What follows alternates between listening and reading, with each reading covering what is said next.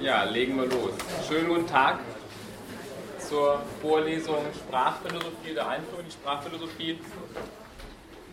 Ähm, ich werde wie versprochen noch mal kurz sozusagen auf die letzte Einheit eingehen. Wir sind ja nicht ganz fertig geworden mit ähm, der antiken Sprachphilosophie und werden das auch vielleicht sozusagen als Einsatzpunkt nehmen und dann heute wie angekündigt ähm, von zwei unterschiedlichen, wenn man so will, ja, Arten und Weisen mit dem Problem der Sprache umzugehen, genauer zu beschäftigen, nämlich eben einmal ausführlicher am Beispiel von John Locke und dann nochmal kurz ähm, am Beispiel von Leibniz. Ich habe das letzte Mal dieses Dreieck aufgezeichnet, das Sie unbedingt behalten sollten, zumindest auch, dass das Ganze sagen, fungiert unter dem Titel Semiotisches Dreieck. Wichtig ist dabei auch zu wissen, dass es nicht nur eines dieser Dreiecke gibt, sondern auch eben je nach Theoretikern, auch gerade im 20. Jahrhundert, sehr viele unterschiedliche von diesen semiotischen Dreiecken entworfen worden sind. Der Punkt für uns ist der, dass eigentlich Aristoteles der Erste ist, der erstmal wirklich versucht, im Sinne eines solchen semiotischen Dreiecks die unterschiedlichen Zeichenbeziehungen klar zu machen, nämlich zwischen sozusagen Dingen in der Außenwelt, das heißt referenzielle Beziehungen, das wäre dieses hier, Beziehungen sozusagen deutlich zu machen zwischen den Dingen, den Pragmata einerseits und den Pathemata, also den geistigen Vorstellungen, die wir von den Dingen haben, und sagen, diese Beziehungen sozusagen noch zu, zu, korrelieren eben mit denen der Laute und der Schriftzeichen. Also hier soll das auch deutlich sein, dass sagen, hier ist einfach das gesprochene Wort gemeint, nämlich Baum kann es diese internationale Lautschrift leider nicht, sonst hätte es Ihnen so hingeschrieben, aber es sieht relativ ähnlich aus, wahrscheinlich vermute ich. Ähm, und der Punkt war der, Sie haben drei unterschiedliche Bereiche, den der Laute und der Schriftzeichen, der Dinge und der geistigen Vorstellungen. Der entscheidende Punkt war gewesen, dass hier sozusagen eine Ähnlichkeitsbeziehung existiert. Also Aristoteles spricht ja eben von Homoiemata, also einer Relation in irgendeiner Form, eine Ähnlichkeit vorgegeben ist. Und es war auch dann der Einwand sofort gekommen, na, wie soll man sich das genau denn vorstellen tatsächlich? Ähm, der entscheidende Punkt ist der, dass nämlich genau sagen, dieses diese Seite dieses Dreiecks, letztes Mal noch angesprochen worden, wenn man so will, das ist im Grunde genommen das, womit sich die Philosophie in erster Linie immer beschäftigt hat. Das ist ein Gegenstand der Erkenntnistheorie, das, das Verhältnis im Grunde unserer Ideen sozusagen zu der Außenwelt. Ähm, also wenn man so will, kann man eigentlich sagen, dass dann auch gerade beim Sprach, das dann Denken der Sprache insofern immer ausgeklammert war, als sich eigentlich Philosophie immer sozusagen genau nur auf diese Relation hier konzentriert hat. Während genau diese Relation, nämlich einmal die zwischen den Lauten und den Vorstellungen, aber auch die referenzielle zwischen den Lauten und den Dingen eigentlich mehr oder weniger ausgeblendet geblieben ist. Also in diesem Sinne spricht ja auch Gadamer von der Sprachvergessenheit der abendländischen Philosophie. Und was wir heute sehen werden, ist, dass nämlich John Locke jemand ist, der genau hier ansetzt, der versucht nämlich eine Theorie, sozusagen eine Erkenntnistheorie zu entwickeln, eben auch dann ausgehend sagen, was eigentlich unsere Ideen tatsächlich sind. Und er wird genau, das wird der entscheidende Punkt sein, wir werden auch bei Locke sowas finden wie eine erste, wenn man so will, sprachliche Wende. Er wird nämlich feststellen, ich kann diese Beziehung hier überhaupt nicht untersuchen, wenn ich nicht zunächst geklärt habe, wie diese Beziehung aussieht und wie im Grunde genommen auch diese Beziehung aussieht. Also das, was ich Ihnen angedeutet habe mit dem Linguistic Turn, wäre genau eben ja auch sozusagen, man beschreibt darunter auch sehr häufig einfach die Ersetzung der Erkenntnistheorie oder der Metaphysik als erster Philosophie durch die Sprachphilosophie, wäre genau die Einsicht, dass ich diese Beziehung eigentlich sozusagen nur dann ordnungsgemäß beschreiben kann, wenn ich überlege, wie sozusagen diese beiden Beziehungen hier jeweils fungieren. Das heißt also in dem Sinne tritt dann plötzlich Sprachphilosophie anstelle der Erkenntnistheorie das passiert explizit erst im 20. Jahrhundert, aber John Locke ist jemand, wo man das zumindest schon mal sehr schön, denke ich, ähm, ja, vorgeführt bekommt, dass eben auch schon Ende des 17. Jahrhunderts sagen, die Philosophie durchaus sich im Klaren darüber war, dass hier offensichtlich ähm, ein sehr grundlegendes Problem vorherrscht. Spannend für uns, auch jetzt eine Abgrenzung von Aristoteles und Platon, ist jetzt sozusagen uns mal anzuschauen, wie jetzt Aristoteles diese Beziehung hier eigentlich bestimmt, nämlich die zwischen den Pathemata, Psyches und den Lauten.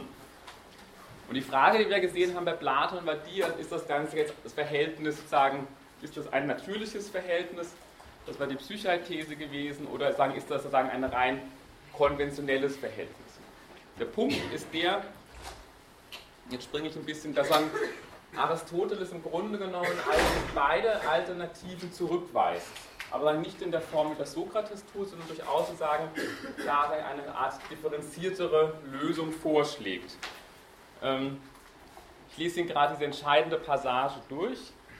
Die Bestimmung gemäß Übereinkunft, Kata Syntheken, füge ich deshalb hinzu, weil von den Nennwörtern Onoma keines von Natur aus ein Nennwort ist, sondern ein jedes erst dann, wenn es einem Symbol geworden ist. Denn auch solche nicht buchstabierbaren oder artikulierbaren Laute, wie beispielsweise die Laute der wilden Tiere, geben ja etwas kund, ohne dass einer von ihnen deshalb schon ein Nennwort wäre. Jedes Wort Gefüge, also Logos, Rede, hat zwar eine Bedeutung, nicht nach der Art eines Werkzeugs, Organon freilich, sondern, wie schon gesagt, gemäß einer Übereinkunft.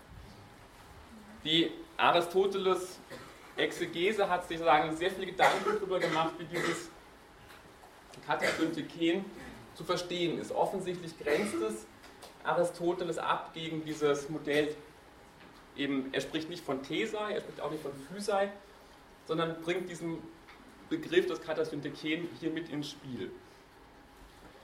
Ähm, der Punkt, der für uns interessant ist, ist hier, dass also einerseits Aristoteles argumentiert, also nichts ist von sich aus Wort. Dass es ganz kleine Tiere irgendwas von sich geben, sozusagen, das würde nicht als Sprache bezeichnen. Also etwas wird erst dann zu einem Wort, zu einem sprachlichen, bedeutungsvollen Ausdruck, wenn es offensichtlich in irgendeiner Form sozusagen zu einem Symbol geworden ist. Das Symbol, griechisch etwas zusammengefügtes, es kommt in die Vorstellung, ist die, dass man früher sozusagen als Erkennungszeichen Tonscherben oder Knochen zerbrochen hat, die man dann sozusagen als Erkennungszeichen wieder zusammenfügen konnte. Man konnte dann eben feststellen, ist derjenige tatsächlich sozusagen autorisiert, jetzt zum Beispiel im Sinne einer Verhandlung für jemanden oder für oder gegen eine Sache zu sprechen. Also eine Art Erkennungszeichen im Grunde. Das heißt also, es muss etwas sozusagen überhaupt erst als Zeichen gewissermaßen verstanden werden, um sozusagen eben auch als ein Wort fungieren zu können. Das ist, und das ist auch der Punkt, den hier versucht Aristoteles zu machen, sozusagen das zentrale Kriterium, was auch sozusagen die Sprache der Menschen von den Lauten der Tiere unterscheidet. Er räumt zwar ein, dass die auch was kundtun im Sinne von Schmerz oder äh, ähm, sonstigen Brunftverhalten oder wie auch immer. Also auch die Tiere geben etwas kund, das ist ganz offensichtlich. Sie sagen, signalisieren etwas, aber sagen, ähm, der Punkt ist, der Aristoteles versucht deutlich zu machen, dass wir es hier eben jetzt nicht sozusagen im Sinne von Worten im Sinne einer menschlichen Sprache zu tun haben. Und was den tierischen Lauten auffällt, ist das der Artikuliertheit.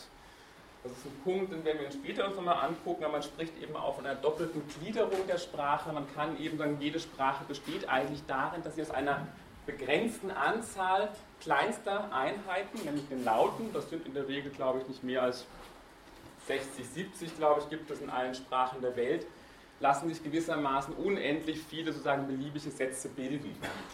Also offensichtlich als dieses Moment der Artikuliertheit und eben auch der Möglichkeit, eigentlich in einer sehr begrenzten Anzahl an Einheiten letztendlich beliebig viele Äußerungen zusammenzustellen, zeichnet eben aus, sozusagen wir ein ganz ähm, ein starkes Kriterium letztendlich eben für die menschliche Sprache. Jetzt die Frage, wie wir das Katasyntheken interpretieren. Ich habe, also man kann, und das ist auch durchaus in der dann denke ich einfach drei unterschiedliche Lesarten sich vorstellen, wobei diese Lesarten sich sozusagen graduell unterscheiden. Die erste Variante, und ist auch nicht die, die man häufigstens findet in Übersetzungen, ist die, das Katasynthiken im Sinne eben einer reinen Konvention zu verstehen. Das heißt eben aufgrund, man müsste übersetzen aufgrund Übereinkunft oder konventionell. Das wäre die Vorstellung oder käme der Vorstellung am nächsten, die wir bei Platon kennengelernt haben. Andere Variante ist die, dass man sozusagen dieses Aufgrund, also sozusagen diese Einklammerung, dieses Aufgrund Übereinkunft setzt so eine Vorstellung voraus einer kausalen Relation. Es setzt auch eine Vorstellung voraus, wir hätten es hier mit einem Art ja, kontraktualistischen Verhältnis zu, zu tun. Dass Leute sagen, gewissermaßen zusammentreten, sich darauf einigen, etwas festmachen und sagen, okay, so nennen wir das jetzt. Also dieses Aufgrund impliziert immer sozusagen einen Moment eben einer Konvention, wir hätten uns jetzt darauf geeinigt. Wir einigen uns direkt darauf, keine Ahnung, das hier Upsmups zu nennen, alle sind einverstanden, von jetzt an sozusagen wissen wir immer, wenn jemand Ups, Mups sagt, was damit gemeint ist.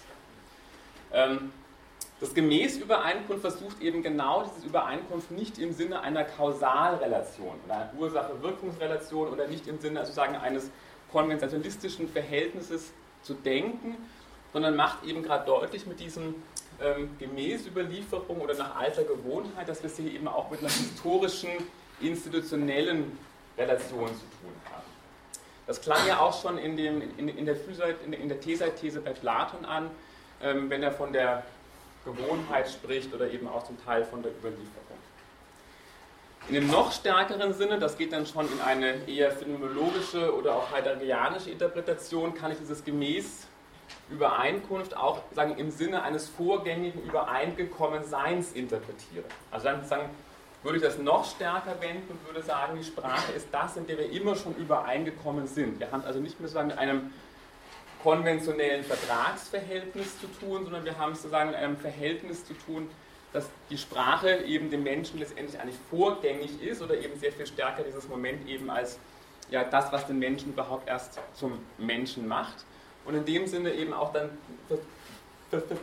deutlich zu machen versucht, dass wir es hier eben sagen mit keiner jetzt willentlichen Relation zu tun haben, sondern dass wir gewissermaßen in die Sprache hineingeboren werden und insofern in der Sprache immer schon miteinander übereinkommen. Ist Ihnen das plausibel? Das sind jetzt drei unterschiedliche Lesarten. Das ist die erste, die Sie am ehesten finden in den Übersetzungen. Das ist eigentlich die zumindest differenziertere, die auch diesem Katasyntheken auch am stärksten gerecht wird. Das wäre jetzt schon eine starke Lektüre dieses Katasyntheken, die eben versucht, eben eine Art Vorgängigkeit dieser Übereinkunft im ganz Wesentlichen stark zu machen. Der Punkt ist der, und das sozusagen, ähm, oder vielleicht auch nochmal sozusagen zurück auch sozusagen zu diesem Punkt, was nämlich hier klar wird, ist natürlich, dass was mindestens Aristoteles ganz offensichtlich zurückweist, ist genau sozusagen diese Werkzeugvorstellung. Also wenn man diesen Punkt hier wirklich ernst nimmt, dann wird es mir einerseits deutlich, also hier gibt es offensichtlich auch sozusagen ein direktes, einen direkten Bezug auf die Bestimmung bei Platon. Sie erinnern sich daran, dort wird ja sozusagen das Wort als Werkzeug bestimmt und es braucht eben äh, den sagen Werkzeug oder den Wortbildner, den Onomatoorgen, der am besten dafür geeignet ist, eben auch die besten Wörter als Werkzeuge zu schaffen. Und es ist offensichtlich klar, dass hier also Aristoteles einen direkten, wenn man so will, Seitenhieb gegen, gegen Platon fährt, indem er eben genau deutlich macht, also eben sagen, nicht sozusagen nach Art eines Werkzeuges. Also er weist genau diesen instrumentellen Charakter der Sprache, diesen Werkzeugcharakter zurück. Das würde bestätigen, warum eben gerade die Interpretationen im Sinne von B oder C stark zu machen wären, dass wenn nämlich die Sprache sozusagen kein Werkzeug ist, dann ist sie eben nicht etwas, was uns einfach zu handen ist.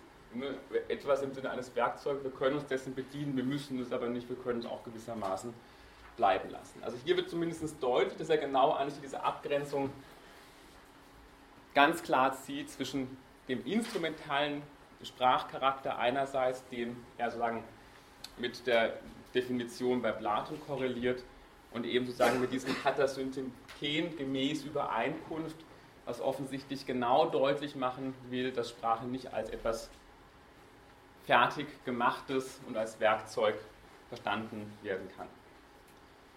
Von daher eben diese Konsequenzen, also eben Sprache ist sagen weder ein einfaches Werkzeug, ne, noch ist sie einfach irgendetwas Gemachtes, also etwas, was der Mensch einfach verfertigen könnte zu seinen Zwecken, sondern, das ist genau der Punkt, sondern eben genauso, sie weist eine ganz wesentliche historische, institutionelle, gesellschaftliche Dimension auf. Der zweite Punkt ist der, wenn wir daran denken, dass wir ja versucht haben, auch so zwei, eine Schneise in die Sprachphilosophie und das Sprachdenken zu schlagen, indem wir gesagt haben, wir können diese zwei Traditionslinien unterscheiden Sprache als Wesensbestimmung des Menschen und Sprache als epistemologisches Problem.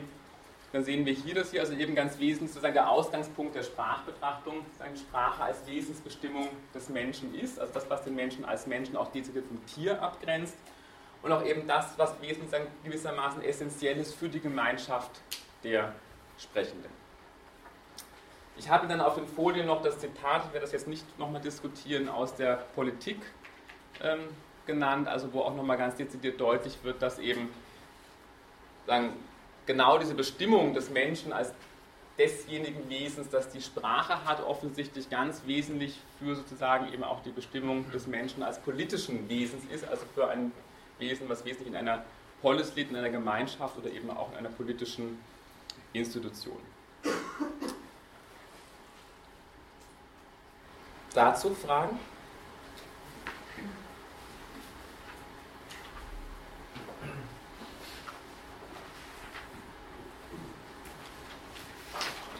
Gut, nichtsdestotrotz, und das sozusagen ist jetzt wiederum die andere Wende, trotzdem finden wir, und das sagen mit ganz entscheidend auch sein letztendlich für die gesamte weitere Rezeption eben auch sagen, der, der Sprachphilosophie in der weiteren Geschichte der abendländischen Philosophie, dass dennoch Aristoteles genau sozusagen, wenn er sozusagen auf Sprache eingeht, einen Primat errichtet, den des Aussagesatzes, des Logos Apophantikos.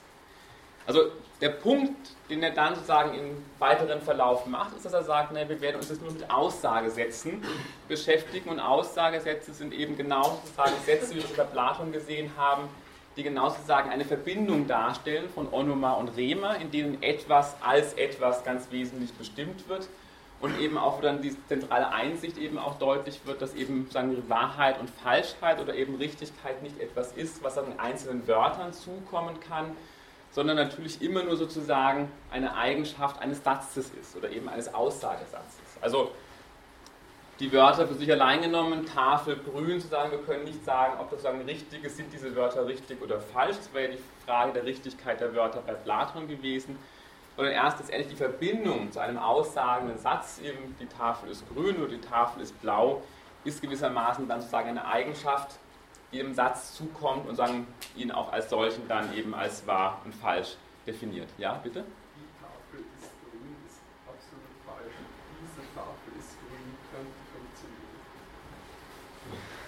weil die Tafel ist ein allgemeiner Ausdruck. Ja, so gebe ich, gebe ich, gebe ich, wenn ich sage, die Tafel ist grün, ich hinzeige, dann wäre es vielleicht zu sagen, würde es ja auf diese. Ja. ein zeigender Akt. Ja. Aber es ist das zeigende Akt gemeint, das ist klar.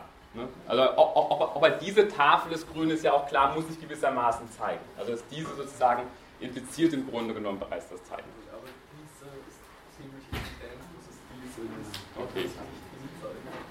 Aber der Punkt ist klar trotzdem, oder? Ja. Aber ich hatte das Gefühl auch beim letzten Mal, dass diese minimale Grammatik, die Sie genannt haben, dass man mit der eigentlich nur falsche Sätze machen kann.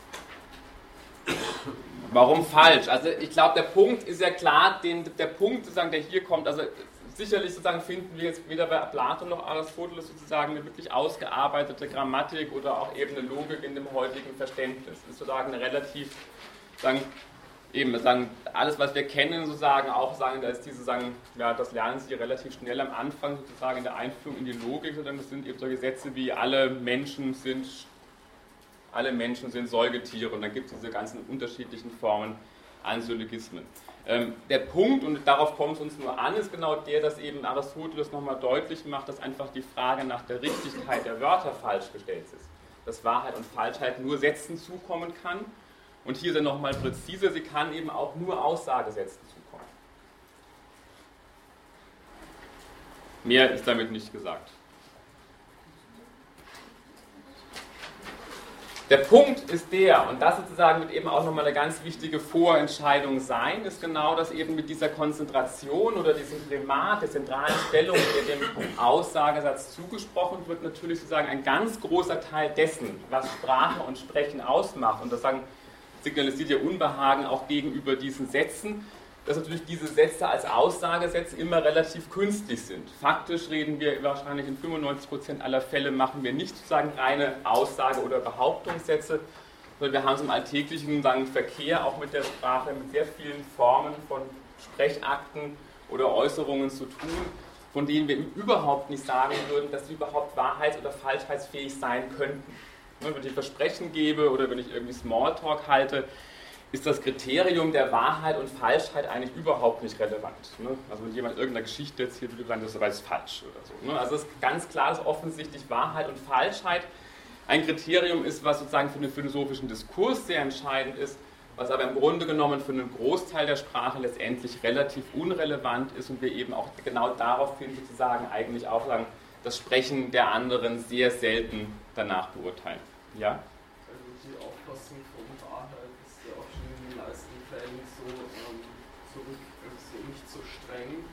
Sagen könnte, in, einer, ähm, in einem Sprachspiel gibt es keine Wahrheit, es ist halt eine interne Wahrheit, aber man könnte Wahrheit dazu sagen, eine diskursive Wahrheit.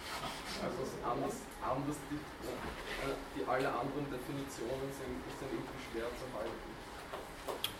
Klar, aber selbst wenn ich sage, also diese Tafel ist grün, dann können Sie sagen, nee, die ist dunkelgrün. Ne? Oder nein, die ist blaugrün. Also genau da fängt es schon an. Dann sage ich, ich habe immer sozusagen eine relative Sicherheit dessen, was ich sage. Ne? Dieses Grün ist vielleicht wahr im Sinne, dass sie nicht rot ist. Aber sagen, was das jetzt für ein Grün ist, da fangen wir an zu streiten. Ne? Also, aber offensichtlich geht es jetzt darum, dass natürlich sagen, Wahrheit und Falschheit oft sozusagen sehr zweckgebunden ist und sozusagen ähm, ja, eben das Problem sozusagen der absoluten Wahrheit, die Philosophie will daran irgendwie festhalten, aber es ist klar, gerade bei sprachlichen Äußerungen sozusagen werden wir das sehr selten tatsächlich finden.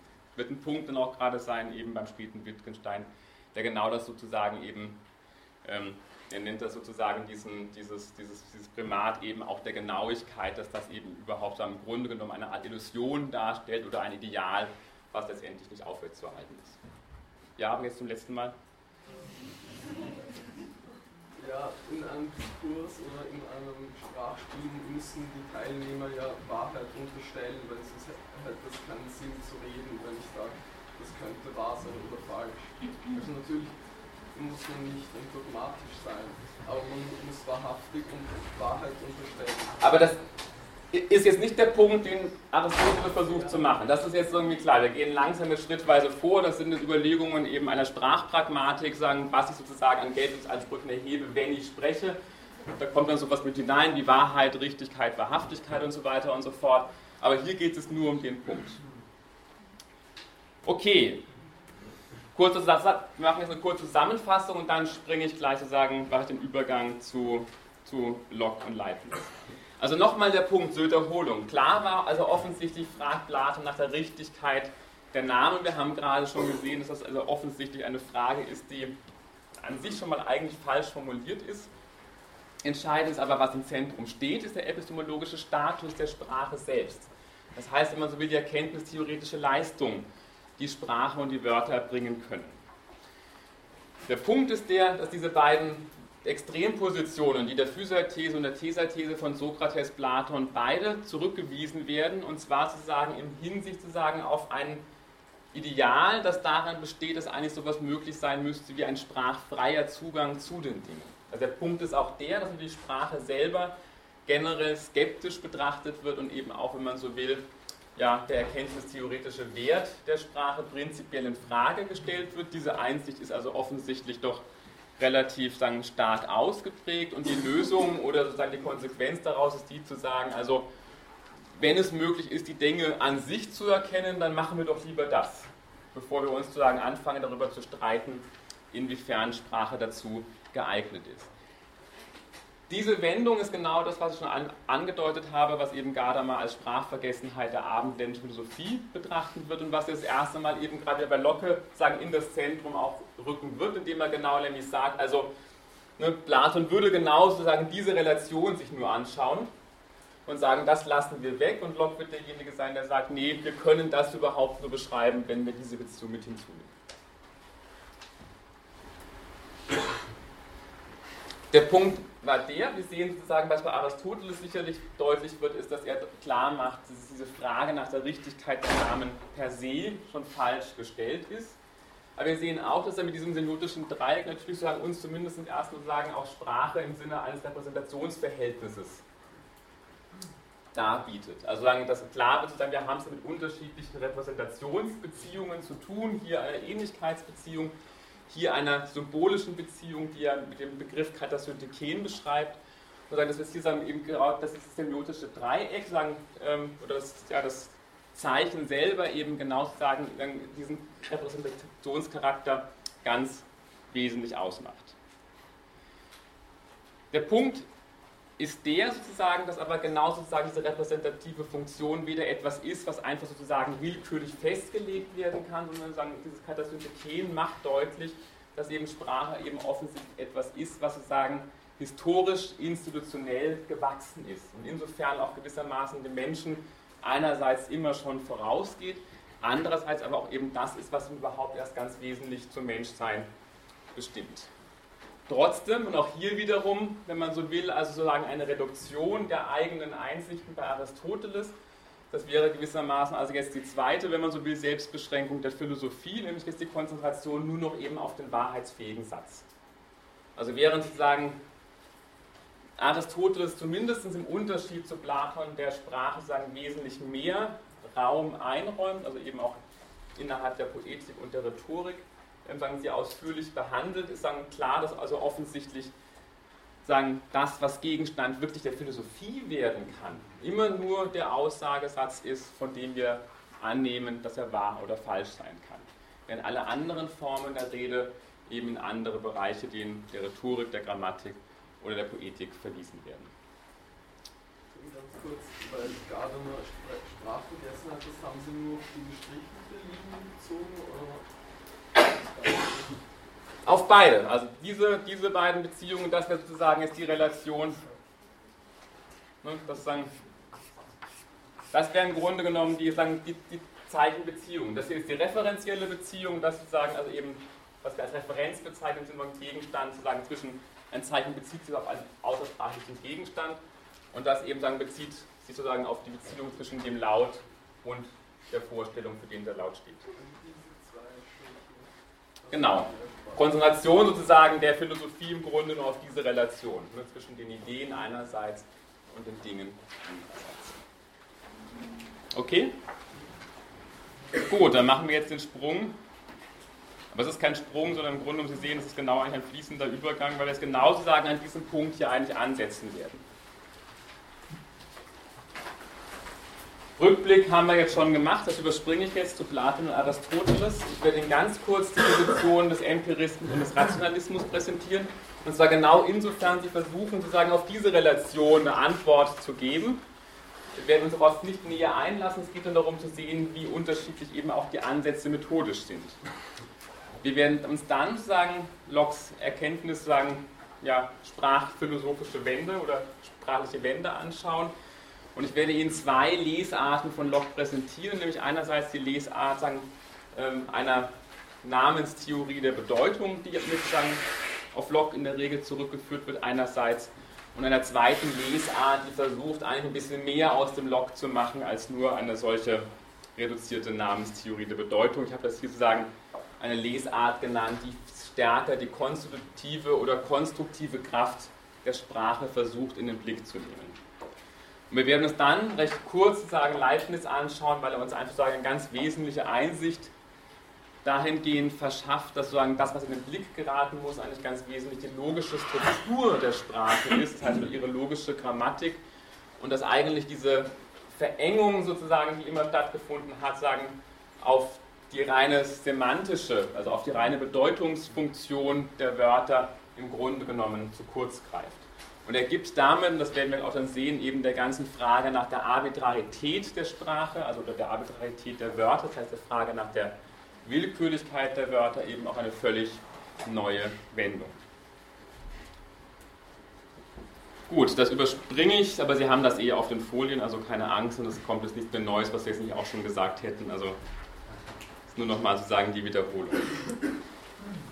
Empirismus und Rationalismus deswegen, weil wir sagen, jetzt paradigmatisch sagen können, dass Locke ein Vertreter des Empirismus ist, des englischen Empirismus und sagen, Leibniz einer des Rationalismus. Der Streit ist letztendlich relativ simpel, sagen runtergebrochen auf den Punkt eigentlich, der, ob es sowas gibt wie angeborene Prinzipien oder Ideen, ja oder nein. Also bei Locke das Argument, nee, der Mensch ist im Grunde genommen eine Tabula rasa, also eine leere Tafel, auf der nicht steht, wenn er auf die Welt kommt. Und alles, was er gewissermaßen an Erkenntnissen sammelt, kommt gewissermaßen durch die Erfahrung. Das heißt also, alle unsere Ideen sozusagen sind uns gewissermaßen durch die Erfahrung gegeben, in uns selber ist im Grunde genommen nichts. Die Gegenposition ist die zu sagen, nein, wir haben sowas wie angeborene Ideen. Das heißt, der Mensch dann kommt nicht eben als reine Tafel oder als unbeschriebenes Blatt auf die Welt, sondern es werden uns gewissermaßen sagen, bereits angeborene Ideen mitgegeben. Ähm, das heißt also, alle unsere Erkenntnis stammt, sagen wir die andere Formulierung, letztendlich aus der Vernunft. Wichtig nur als Hinweis noch, also die Begriffe Empirismus und Rationalismus werden erst im Nachhinein, im Grunde von Kant, glaube ich, gebraucht für die Beschreibung dieser Position. Also Locke, Leibniz selber sprechen nicht von sich selber als Empiristen oder als Rationalisten. Also auch hierbei handelt es sich sehr oft einfach um, wenn man so will, Etiketten, die man dann im Nachhinein versucht, bestimmten Positionen zu geben, um sie sozusagen besser, ja, sozusagen in Art Schubladen geordnet handhaben zu können. Wichtig ist auch zu sehen, dass sich diese beiden Positionen an zwei unterschiedlichen Wissenschaftsidealen orientieren, nämlich eben einerseits der Rationalismus ganz klar an der Mathematik, der Mathematik als eben sagen, dem Ideal einer sozusagen logisch reinen Erkenntnis und zwar eben sagen, basierend auf einer strengen logischen Ableitbarkeit. Während der Empirismus sich sehr viel stärker an der Physik oder in an den Naturwissenschaften oder eben an dem naturwissenschaftlichen Ideal von Beobachtung und Experiment orientiert. Also hier eben auch wenn es Empirismus ist klar sagen, dass eben auch hier ganz unterschiedliche Wissensideale oder Wissenschaftsideale, Methoden, Modelle jeweils dahinter stehen.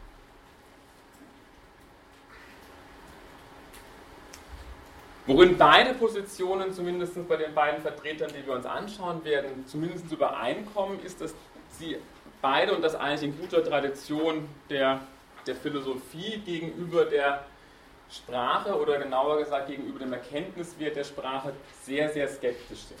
Also diese Einsicht ist sicherlich sagen Locke und Leibniz durchaus gemein.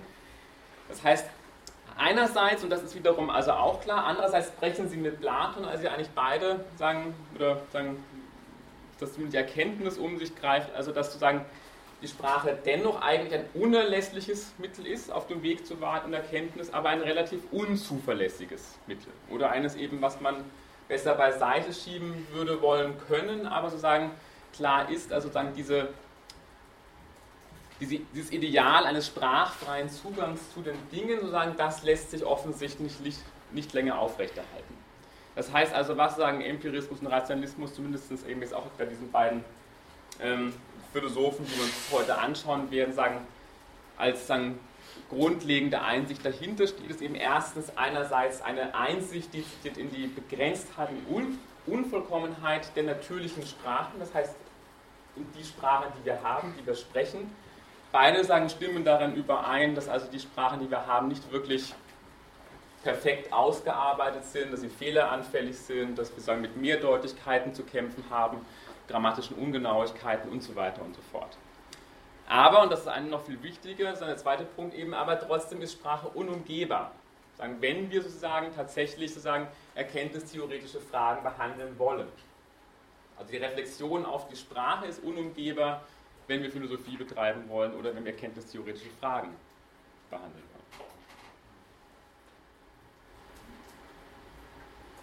Dazu? Beide Ansätze, jetzt zu sagen, das ist auch alles sehr schematisch, aber ich denke, das bringt die Sache ganz gut auf den Punkt, präsentieren sozusagen zwei ganz unterschiedliche Lösungsansätze auf dieses Problem. Der erste Lösungsansatz wäre ein empiristischer, ich habe in Klammern geschrieben, normalsprachlicher. Wir werden dann im 20. Jahrhundert eben noch sehen, dass es eben eine Philosophie der normalen oder Ordinary Language Philosophy gibt und eine Philosophie der idealen Sprache, die hier gewissermaßen präfiguriert sind. Was heißt der normalsprachliche Ansatz? Der heißt, naja, okay, wir haben die Sprache halt, wie sie ist.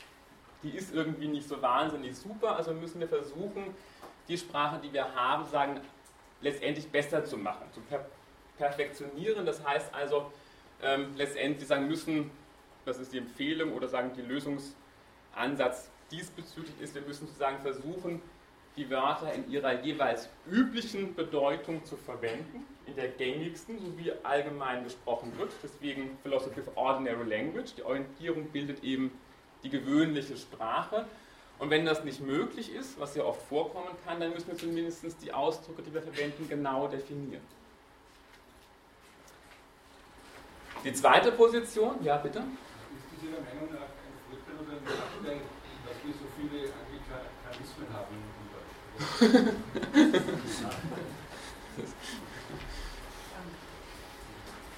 Habe ich, hab ich keine Meinung zu, aber also, glaube ich, bringt uns jetzt hier sozusagen von, von der Thematik ab. Also Sprachen sind veränderlich und veränderbar und wenn sie sozusagen nicht in der Lage wären, andere Wörter aufzunehmen, würden sie als auch Sprache selber nicht wirklich lebensfähig sein wahrscheinlich. Also im Grunde muss Sprache natürlich auch sagen veränderbar sein, in dem Sinne, ähm, also genau das Moment der Veränderbarkeit und dass wir eben Anglizismen aufnehmen, Amerikanismen sozusagen, ist sicherlich sozusagen für eine Sprache sozusagen auch für ihr, ihre Lebensfähigkeit auch ein ganz, ganz wichtiger Punkt. Kann man dann darüber jammern, ob wir nicht auch schöne deutsche Wörter dafür hätten, aber ähm, ist so wie es ist. Zweite Position ist eben der, wie man so will, in Anführungszeichen wieder idealsprachliche Ansatz, nämlich der, dass man sagt, na, die Sprache, die wir haben, die ist eigentlich, die kann man nicht mehr retten. Ne? Also sagen, ich kann da nichts Besseres draus machen. Ähm, es, wir sind wesentlich erfolgreicher, wenn wir sagen, wir versuchen gleich eine ideale Sprache zu konstruieren. Ne? Und zwar eine ideale Sprache, insofern ideal, als sie frei ist einfach von allen Unvollkommenheiten, Mehrdeutigkeiten der natürlichen Sprachen, so wie wir sie kennen. Und das ist klar sagen, hier ist sozusagen das Modell, an dem man sich orientiert, die Mathematik als einem idealen sagen, Kalkül. Und sozusagen im ersten Moment ist in, der ersten, in, der, in dem ersten Ansatz ist Orientierung eben die Sprache, die wir tatsächlich sprechen. Wir versuchen halt diese Sprache, die wir sprechen, unseren Zwecken anzupassen oder entsprechend zu verbessern, zu reinigen oder zu kritisieren. Also auch gerade dann später bei Wittgenstein genau diese Formen eben, dass wir die Sprache ausfegen müssen. Sie kennen diese Wendung wahrscheinlich aus den philosophischen Untersuchungen oder sowas braucht wie eine Sprachkritik. Setzen genau natürlich bei dieser oberen Position an, wo es deutlich wird, okay, wir müssen die Sprache kritisieren in dem Sinne, wir müssen sie eigentlich reinigen, müssen sozusagen so Uneindeutigkeiten ausmerzen oder zumindest eine Form der Klärung herbeiführen. Ja? Beide Ansätze gehen davon aus, dass Sprache etwas sein sollte, womit man eben Fragen beantwortet, zum Beispiel epistemologische Fragen beantwortet. Oder genau. Also, aber nicht, nicht unbedingt als Kommunikationsmittel. Hier geht es ganz wesentlich um die erkenntnistheoretische Leistung der Frage. Also hier geht es eigentlich nur sozusagen eben auch um die Frage um Sprache als epistemologisches Problem und die Frage stellt sich nach der erkenntnistheoretischen Leistung der Sprache. Also inwiefern ist Sprache geeignet, sozusagen für die Ermittlung und Vermittlung von Wahrheit und Erkenntnis. Das ist das vorrangige Ziel. Es geht nicht um Sprache als Kommunikationsmittel, sondern Sprache für die Philosophie. Also Locke wird dann auch genau später sagen, naja, für die normale Kommunikation im Salon und für Reden ist sie ja wunderbar geeignet, aber sozusagen für die Philosophie darf das nicht sein. Okay? Gut, dann steigen wir gleich ein mit Locke.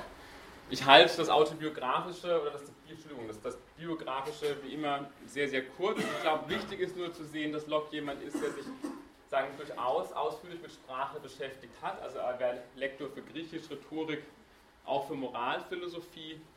Er war politisch sehr umtriebig und tätig. Er ist eigentlich fast bekannter geworden, auch für seine zwei Abhandlungen über die Regierung. Also er ist wesentlich auch ein politischer Philosoph und gerade eben diese Two Treatises of Government sind eigentlich ganz wesentlich, haben ganz wesentlich eingewirkt auf die amerikanische Verfassung von 1776.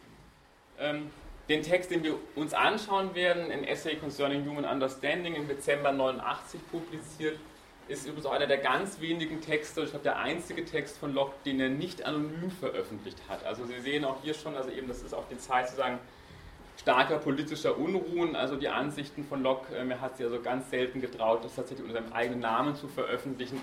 Alle anderen ähm, Arbeiten von ihm hat er immer anonym veröffentlicht oder unter Pseudonym, ähm, da eben sozusagen einfach die ganzen Spannungen religiöser Art und auch politischer Art sehr, sehr ausgeprägt waren. Was man trotzdem sieht, ist sozusagen, dass das Essay eigentlich sehr erfolgreich gewesen ist. Hat nämlich bereits die vierte Auflage innerhalb von zehn Jahren. Das ist dann sehr erstaunlich. Wird auch innerhalb von zehn Jahren, also nach zehn Jahren, gibt es auch sofort die erste französische Übersetzung. Also für die damalige Zeit, also durchaus sozusagen ein Anführungszeichen Kassenschlager, also wird sehr stark rezipiert. Sozusagen hat also auch eine sehr starke Resonanz. Worum geht es in diesem Essay Concerning Human Understanding? Der Titel macht es eigentlich schon klar, also eine Untersuchung über den menschlichen Verstand. Das Ziel ist ganz klar ein Erkenntnis-theoretisches, nämlich was, was sagen, sieht, was versucht Locke, sein Ziel ist im Grunde genommen, sagen, ja, eine Klärung sozusagen über Ursprung, wie er das nennt, Gewissheit, Umfang der menschlichen Erkenntnis zu liefern. Und er ist sozusagen, er nimmt auch dezidiert eine, wenn man so will, schon sozusagen sehr eher aufklärerische Position ein. Also er weist jede Form von Spekulation zurück, insbesondere Spekulation über sowas wie angeborene Ideen oder über die Unsterblichkeit der Seele. Dazu sagt er, will ich überhaupt nichts sagen. Also er ist wirklich in dem Sinne klassischer Empirist. Also jede Spekulation auch über Natur und Wesen der Vernunft, der Seele soll beiseite gelassen werden. Vielmehr, und das ist entscheidend, geht es ihm um einen Aufweis der Grenzen der menschlichen Erkenntnis und natürlich auch im Aufweis eben der Grenzen sozusagen der, der Sprache als eben einem, einem erkenntnistheoretischen geeigneten Instrumentarium. Der Punkt ist der, dass sozusagen Locke damit beginnt, eigentlich eine Abhandlung über die Ideen zu schreiben. Er macht das ganz munter in den ersten beiden Büchern. Und am Ende des zweiten Buches hält er im Grunde genommen inne, also es findet sich genau im letzten Kapitel des zweiten Buches, so eine Art Zäsur, er sagen, beendet sozusagen sein weiteres Unterfangen und stellt fest, ich lese das gerade vor, bei näherem Einblick finde ich aber, dass zwischen den Ideen und Wörtern ein so enger Zusammenhang besteht und dass unsere abstrakten Ideen und unsere allgemeinen Namen sich so beständig aufeinander beziehen, dass ich unmöglich klar und deutlich von unserer Erkenntnis reden kann, die ausschließlich in Aussagen, Propositions, also das Reden über Erkenntnis besteht in Aussagen, besteht, ohne zuvor Beschaffenheit, Nature, Verwendung, Use und Bedeutung, Signification der Sprache zu untersuchen. Also das ist ziemlich spannend, interessant. Er beginnt das Ganze als eine rein erkenntnistheoretische Untersuchung. Ziel ist sozusagen Ursprung, Umfang, Wesen unserer Erkenntnis und unserer Ideen darzustellen. Jetzt merkt er, er spricht die ganze Zeit sozusagen über unsere Erkenntnis, über unsere Ideen. Er kann das nur in sagen, sprachlichen Aussagen machen und er gerät gewissermaßen an die Grenzen aus sozusagen seiner sprachlichen Ausdrucksfähigkeit. Und er sagt, ich kann eigentlich jetzt gar nicht weiterreden, ohne zunächst einmal das Mittel, indem ich sozusagen das versuche zu formulieren, was ich hier sage, selbst nochmal zu untersuchen.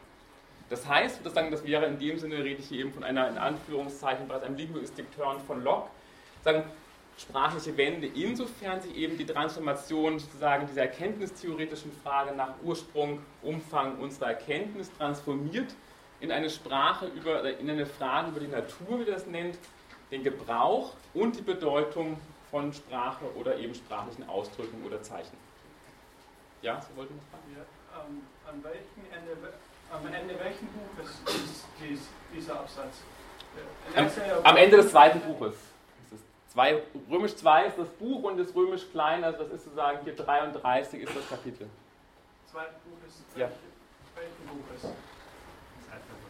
Ah, das sind vier Bücher. Das sind vier Bücher. Also das, das Essay umfasst, das Essay ist sozusagen ein Buch im Ganzen, aber Locke unterteilt das selber in vier Bücher. Es ist Teil des Essays. Genau, Entschuldigung, ja genau. Das ist, das ist verwirrend. Also das, das, Buch, es ist eigentlich nur ein Buch, aber Locke selber unterteilt das in vier Bücher. Man könnte sagen vier Abteilungen, dann wäre es weniger, weniger verwirrend. Also es ist letztendlich die zweite Abteilung dieses Buches, der zweite Teil könnte man sagen. Und jetzt sozusagen im dritten Buch, und das ist, das ist einmal spannend dann, also Locke beginnt dann, das dritte Buch wird sich ausschließlich sagen, mit der Sprache beschäftigen. Also wir finden also jetzt innerhalb, wenn man so will, also eine sehr umfangreiche Metareflexion auf die Sprache selber, als dem Mittel, das sich, dessen sich Locke selber bedienen muss, wenn er sozusagen über erkenntnistheoretische Fragen spricht. Also ich, er kommt zu der Erkenntnis, ich muss im Grunde genommen erst sagen, sprachtheoretische Fragestellungen, erkenntnistheoretischen Fragestellungen vorschalten, um dann Erkenntnistheorie betreiben zu können.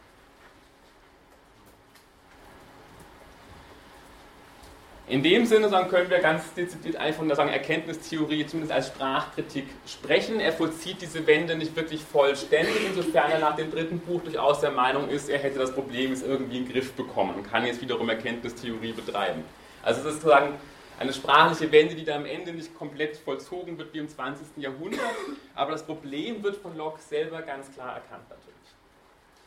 Das heißt, der Punkt ist der, was sagen jetzt auch sagen Erkenntniskritik und Sprachkritik beiden gemeinsam ist, es geht um Aufweis der Grenzen unseres Sprach- und Erkenntnisvermögens. Also hier ist er durchaus sehr verpflichtet eben einer aufklärerischen Position und in der Zurückweisung jeder Form von Spekulation. Und er entwirft eigentlich das, wenn man so will, eben, was ich auch vorhin schon angedeutet habe, eine Art Programm in Anführungszeichen, ein Programm einer Sprachkritik oder eines, einer, einer Kritik des Sprachgebrauchs, nämlich er argumentiert und das ist fast wortgleich zum Teil zu, zu Formulierungen beim späten Wittgenstein. Also es geht eigentlich darum, dass er argumentiert, im Grunde genommen stellt er fest, dass ein Großteil unserer gesamten philosophischen Auseinandersetzungen oder Streitigkeiten eigentlich nichts anderes sind als Streitigkeiten über den zweifelhaften oder unbestimmten Gebrauch von Wörtern. Also finden Sie fast wortgleich beim späten Wittgenstein, wenn er argumentiert, also ein Großteil der philosophischen Probleme sozusagen lassen sich auflösen, eigentlich als Scheinprobleme und es sind eigentlich sagen, Streitereien um Wörter und nicht um tatsächliche vorliegende ähm, unterschiedliche Sachverhalte. Und als Ziel, das ganz klar formuliert, es muss sozusagen Ziel muss sein, die Sprache von allen Unvollkommenheiten und Missbräuchen zu befreien. Unvollkommenheiten werden einfach gewissermaßen, ja, sind sagen, in der Sprache selbst angelegt, solche Möglichkeiten von Ambiguitäten. Also es gibt gewisse Unvollkommenheiten, die in der Sprache selbst verankert sind, in ihrer Natur gewissermaßen bereits impliziert sind. Und sozusagen Missbräuche ist klar, also das ist alles das, das wir uns willentlich begehen, indem wir zum Beispiel ganz bewusst unsere Begriffe möglichst schwammig wählen, um sozusagen irgendwie gegen jede Argumentation letztendlich gefeit zu sein. Also dann, das sind seine beiden Zielsetzungen, gegen die er vorgeht. Sein Hauptangriffspunkt ist ganz klar, ist einfach die scholastische Philosophie, der genau eigentlich diese Dunkelheit auch ihrer Formulierungen letztendlich vorwirft und eben also hier sagen dagegen eben dieses Programm sozusagen einer Sprachkritik oder Sprachreinigung favorisiert. Ich habe schon angedeutet, was wir also ich werde versuchen, Ihnen jetzt ganz kurz einfach zwei Lesarten anbieten von Lockes Sprachauffassung oder Sprachtheorie. Das erste ist die klassischere oder die typische oder übliche, nämlich die Locke als einen klassischen Vertreter einer Namenstheorie der Bedeutung zu verstehen. Ähm, und die zweite Lesart versucht Locke etwas stärker zu lesen, auch aus der Perspektive eben bereits der Philosophie des 20. Jahrhunderts und ihn hier sozusagen als einen Vorläufer zu verstehen, eben einer konstitutiv performativen Sprachauffassung. Was das genau sein soll, versuche ich Ihnen dann noch zu erläutern. Aber nur um Ihnen es klar zu machen, dass ich einfach jetzt versuche, mal zwei Lesarten deutlich zu machen, die sagen, dies, wo sagen, es möglich ist, sozusagen Punkte herauszuarbeiten in der in der Sprachtheorie bei Locke. Zunächst mal zu der eher klassischeren ähm, Lesart von Locke als eben einer Namenstheorie der Bedeutung oder eben einer Theorie generell der Namen. Es ist klar, dass hier bereits sozusagen der Fokus darauf ist, dass Sprache selber eben als Name verstanden wird. Wir haben das ja bereits ganz am Anfang auch gesehen, also diese Verengung also Locke spricht tatsächlich selber immer sehr häufig nicht von Wörtern, sondern von Names. Also sagen, hier gibt es eine offensichtliche Verengung eben auch der Sprache, dezidiert immer schon sozusagen auf die Namen oder auf Nomina oder Substantiva. Was ist nun Zweck und Aufgabe der Sprache? Und auch das ist interessant. Also wir haben hier eigentlich bereits wieder ähm, wirklich prägnant, wenn man so will, eigentlich zwei unterschiedliche Sprachauffassung in einem einzigen Satz verbunden. Nämlich Sprache ist einerseits das hauptsächliche Werkzeug des Menschen. Also wir haben hier wieder ganz klar diese instrumentalistische Sprachauffassung. Und sie ist das gemeinsame Band der Gesellschaft. Also wenn Sie jetzt zurückdenken wiederum, das sind durchaus zwei Auffassungen. Einerseits wiederum Favorisierung einer instrumentalistischen Sprachauffassung. Andererseits, das sozusagen dockt stärker an an diese zweite Traditionslinie, nämlich Sprache als Wesensbestimmung des Menschen zu verstehen nämlich Sprache als, als das gemeinsame Band der Gesellschaft aufzufassen. Und, und das ist ganz klar, das war Ihre Frage eben auch vorhin gewesen, also sagen, Sprache hat für Locke auf jeden Fall die Aufgabe, eben unsere Erkenntnis zu befördern. Wenn sie das nicht leisten kann, sagen, ist sie im Grunde genommen eigentlich als ja, philosophisches Erkenntnismittel natürlich völlig unbrauchbar. Dann mag sie vielleicht geeignet sein, um irgendwie nett zu plaudern oder eben halt für die ähm, für das Gespräch irgendwie im Salon, aber halt natürlich nicht sozusagen für wirklich wissenschaftliche oder philosophische Zwecke. Damit Sprache diese Aufgaben oder Ziele erfüllen kann, sind zwei Voraussetzungen ganz entscheidend nach Locke. Die erste, A, es muss die Fähigkeit gegeben sein, Laute als Zeichen für innere Vorstellungen zu verwenden. Also das ist genau als Gegenbeispiel, nennen Sie den Papagei. Der Papagei äußert irgendeinen Satz. Und wir würden niemals sagen, der Papagei spricht. Warum? Weil sozusagen er artikuliert zwar dieselben Worte wie wir, wenn wir diesen Satz sagen, aber wenn er das sagt, verbindet er damit keine Ideen in seinem Geiste.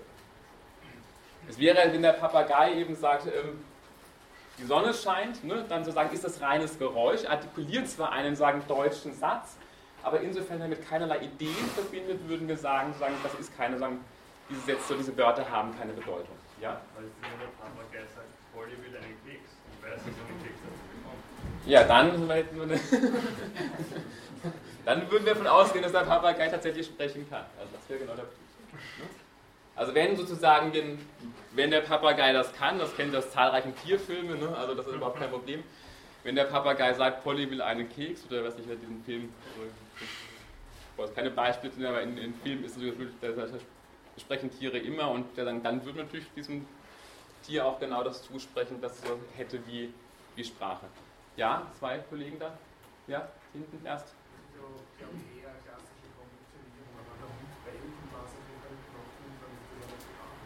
Dann was dann? Genau, aber das wäre der Punkt, das wäre der Punkt, den der Aristoteles schon gemacht hat. Der Hund tut zwar was kund, ne? also er will, er hat zwar Hunger oder er hat Lust auf einen Knochen oder er muss Pipi oder was weiß ich, ne? also sagen, er tut zwar etwas kund, aber sozusagen er benutzt das nicht sozusagen als Symbolon, also als etwas Zusammengefügtes. Das heißt also, hier wäre im Grunde genommen diese Relation, das habe ich ja deutlich bei diesem Begriff des Symbolons, also da brauchst schon zwei dazu offensichtlich. Also ganz klar ist auch das, dass mich jetzt für Aristoteles noch deutlich Sprache kann überhaupt nur in der Gemeinschaft entstehen. Das Tier kann zwar sozusagen bestimmte Bedürfnisse mitteilen, tatsächlich kundtun, aber Aristoteles würde sagen, das ist noch keine Sprache. Weil für Sprache braucht es genau das Moment des Zusammengefügtseins. Also es muss sowas geben, auch wie ein Antworten können letztendlich. Das ist immer nur so eine Reaktion, der Hund sagt das, dann geht der Pepil und ist alles wieder in Ordnung. Bei mehr, mehr wird da nicht passieren. Noch eine Frage, ja? Ähm, aber würde dann laut Aristoteles der Papagei wirklich sprechen, weil er die Bedeutung der Wörter und den Zusammenhang dazwischen nicht versteht, sondern nur diesen einen Satz aus dem ja, genau. Aristoteles und Locke würden beide sagen, nein, der Papagei spricht nicht, ne, weil er sozusagen damit nichts sozusagen verbindet. Also äh, Locke würde sagen, er verbindet damit nichts und Aristoteles würde noch weitergehen und würde sagen, es braucht dazu sozusagen eben auch Sprache als etwas Zusammengefügtes schon. Aber wenn der Papagei halt lernt, zum Beispiel, Polly will einen Keks und merkt, immer wenn ich das sage, kriege ich einen Keks, ne, dann sozusagen ist das eine Kundgabe, sozusagen, ne, er ist dann konditioniert darauf, sozusagen diesen Keks zu wollen, aber das wäre im Sinne von Locke oder Aristoteles keine Sprache. Ja? Aber das ist ja der Unterschied, dass es beim Tier diese situationsabhängige Signalsprache ist und beim Menschen die situationsunabhängige. Das heißt, der Mensch abstrahiert. Er kann auch über Dinge sprechen, die nicht da sind. Und ja, die zeitlich, die zeitlich und örtlich nicht gegeben sind. Ja, also es gibt diese sogenannten, ich sage es mir jetzt angedeutet, also es gibt eh in der Verhaltensforschung, es gibt glaube ich 23 sogenannte Design Features, wo also seinen Namen jetzt vergessen, also wo genau auch versucht wird, natürlich kann man von Tiersprachen auch sprechen, aber eben genau sagen, ich kann unterschiedliche Kriterien angeben, die Tiersprachen erfüllen und eben genau so etwas wie Situationsunabhängigkeit sozusagen wäre ein wichtiges Kriterium für menschliche Sprache. Scheint aber nicht auszureichen, weil die Bienensprache das offensichtlich auch kann. Ne? Also sagen, es gibt durchaus auch Tiersprachen, die auch Situations-, also die etwas kommunizieren können über gewisse Entfernungen hinweg. Ne? Die Bienen können mit diesem Bienentanz kommunizieren, wo der Bienenstock liegt. Ähm, also ist das nur ein Kriterium offensichtlich für menschliche Sprache. Es ist ein notwendiges, was noch, ist es noch kein hinreichendes, weil eben bestimmte Tiersprachen wie die Bienensprache das auch haben. Ja? Nur um auf den Kollegen da hinten einzugehen, ähm, nur ganz kurz wegen der klassischen Konditionierung, ich weiß nicht, ob das noch aktuell ist, aber wenn man da den Mensch auch nur als hohes Tier ansieht, dann ist eigentlich auch die Reaktion, die der Mensch setzt. auf klassische Konditionierung zurückzuführen und damit wäre ja eigentlich festgesetzt, dass die Sprache des Menschen eigentlich nur eine höherentwickelte als Tiersprache ist und auch nur eine auf eine Art gehabt wird, oder? Ja, das würde ich zurückweisen, vehement. Aber also, auch also da müssen wir uns genau, das, das werden wir noch sehen, aber genau, es gibt einfach ganz bestimmte, also Sprache sozusagen genau nicht zu sagen, also genau das Moment, was hier sozusagen jetzt, also mal anders argumentiert, genau das sozusagen, was Locke und Leibniz stört. Dass die Sprache irgendwie unvollkommen ist und mehrdeutig, würde ich argumentieren, ist genau das, was Sprache, menschliche Sprache ganz wesentlich als menschliche Sprache überhaupt erst sozusagen konstituiert. Ne? Weil wenn wir das einmal nicht hätten, dann hätten wir ein logisches Kalkül. Aber wenn wir jetzt alle in einem logischen Kalkül miteinander reden würden, würden wir noch sagen, ist es dann überhaupt noch Sprache oder nicht? Ne? Also das wäre sagen, wäre eine Kritik, die man auch gegen Leibniz vorbringen kann, dass wir vielleicht ein logisches Kalkül entwickeln könnten. Es ist bis heute nicht gelungen, es wird auch wahrscheinlich nicht gelingen, aber es wäre dann wahrscheinlich einfach keine Sprache mehr. Es wäre, hätte genau nicht mehr die Kriterien, die wir sozusagen voraussetzen würden, damit sowas existiert wie menschliche Sprache. Also später dann bei eben ähm, in der Philologie sozusagen ist dann die Definition und Bestimmung dessen, was sagen, dass jedes Gadamer sagt, dass jedes Verstehen ist ein Missverstehen. Also sagen, dass das Missverstehen oder eben sagen, dieser das Fehlschlagen der Kommunikation, das ist, was überhaupt erst menschliche Kommunikation ganz wesentlich ausmacht.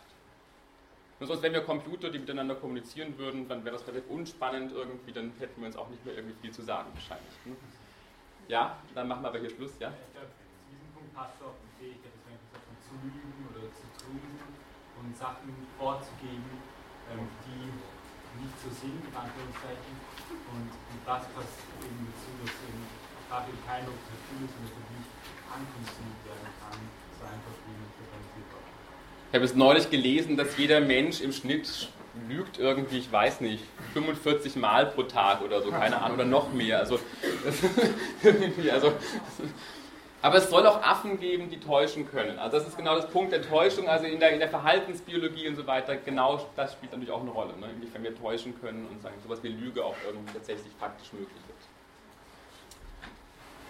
Aber was man sehr gut sieht, ist sicherlich Ironie. Also Ironie ist etwas, was bei Kindern, Kinder können perfekt sprechen, Ironie verstehen die extrem spät. Also das ist in der Regel oft erst so mit sieben, acht, neun Jahren fangen die überhaupt an, Ironie zu verstehen. Also bis zu dem Zeitpunkt ist offensichtlich die Fähigkeit, auf eine ironische Äußerung zu reagieren, überhaupt nicht gegeben. Also das zeigt schon, dass zumindest Ironie als auch als rhetorische Figur offensichtlich ein relatives, komplexes Vorverständnis voraussetzt, auch von sprachlichen Vorgängen tatsächlich. Also Ironie ist etwas, was wahnsinnig schwer auch tatsächlich sozusagen jetzt gerade von Kindern, die eine Sprache lernen, zu erfassen ist. Das ist das allerletzte, was ein Kind tatsächlich lernt. Ja? Würden und Leibniz dann die Sprache bei Kleinkindern schon als Sprache bezeichnen? Weil bei Kleinkindern ist es ja teilweise genau mit einer Art Konditionierung. Die wissen ja die Bedeutung, könnte man sagen, ich habe Hunger. Die wissen nur, wenn sie jetzt irgendwie krabbeln, Hunger, dass sie was zu essen bekommen. Kommen wir dann noch dazu. Also Leibniz sagt dazu nichts. Locke setzt sich ganz dezidiert sehr ausführlich mit dem Spracherwerb von Kindern auseinander. Also er wird sein Sprachmodell auch dezidiert sozusagen ausgehend von einem Spracherwerbsmodell versuchen zu denken. Also klar, die Spracherwerbsforschung hat natürlich auch eine ganz wichtige Rolle für die Sprachtheorie. Locke geht da ausführlich darauf ein. Das macht ihn sozusagen zeichnet ihn auch also aus als guten Empiristen tatsächlich. Also er guckt sich wirklich an, wie wird Sprache tatsächlich gebraucht und wie versuchen das Kinder damit umzugehen.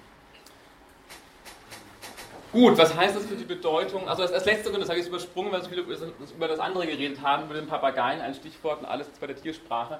Ähm, aber das letzte ist natürlich auch wichtig, eben die, es muss die Möglichkeit bestehen, ich habe das schon genannt, allgemeine abstrakte Ausdrücke zu bilden. Das ist auch ganz klar, was Sie vorhin genannt haben, also eben das mit der konkreten Gebundenheit. Also das zeichnet offensichtlich dezidiert sozusagen menschliche Sprache aus, nämlich Allgemeinbegriffe bilden zu können.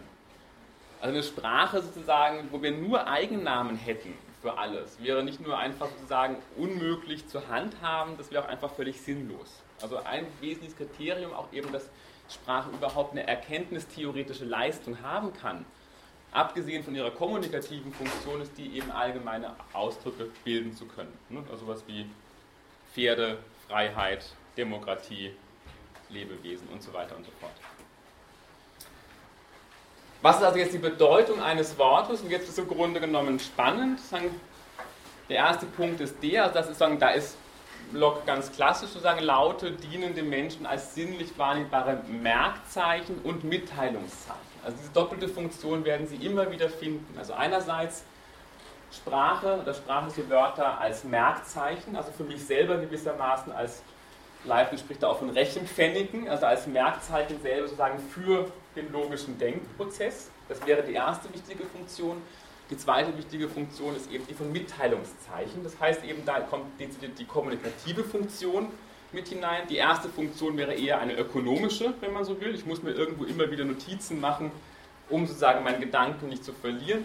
Das zweite wäre eben genau die kommunikative Funktion. Da geht es eben um die Mitteilung von Gedanken an andere.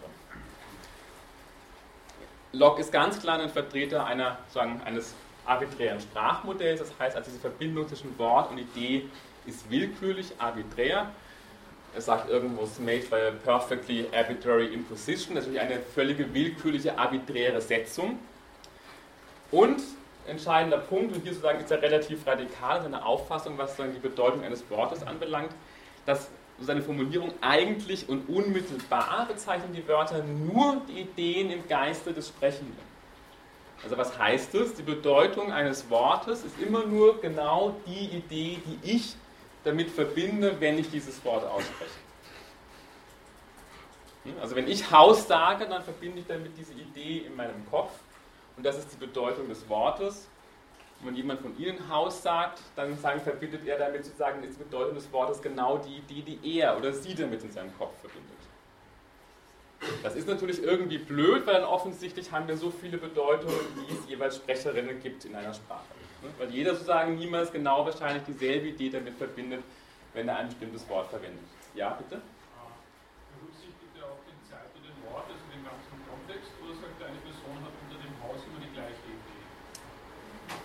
Deswegen ja Namenstheorie der Bedeutung. Das wäre der erste Vorwurf. Also er tut immer die ganze Zeit so, als würde eine Sprache nur aus Namen bestehen. Und natürlich genau diese Aspekte, also Situation, Kontext, das heißt also eher die ganze pragmatische Dimension des Sprechens wird von ihm relativ einfach sozusagen beiseite gelassen.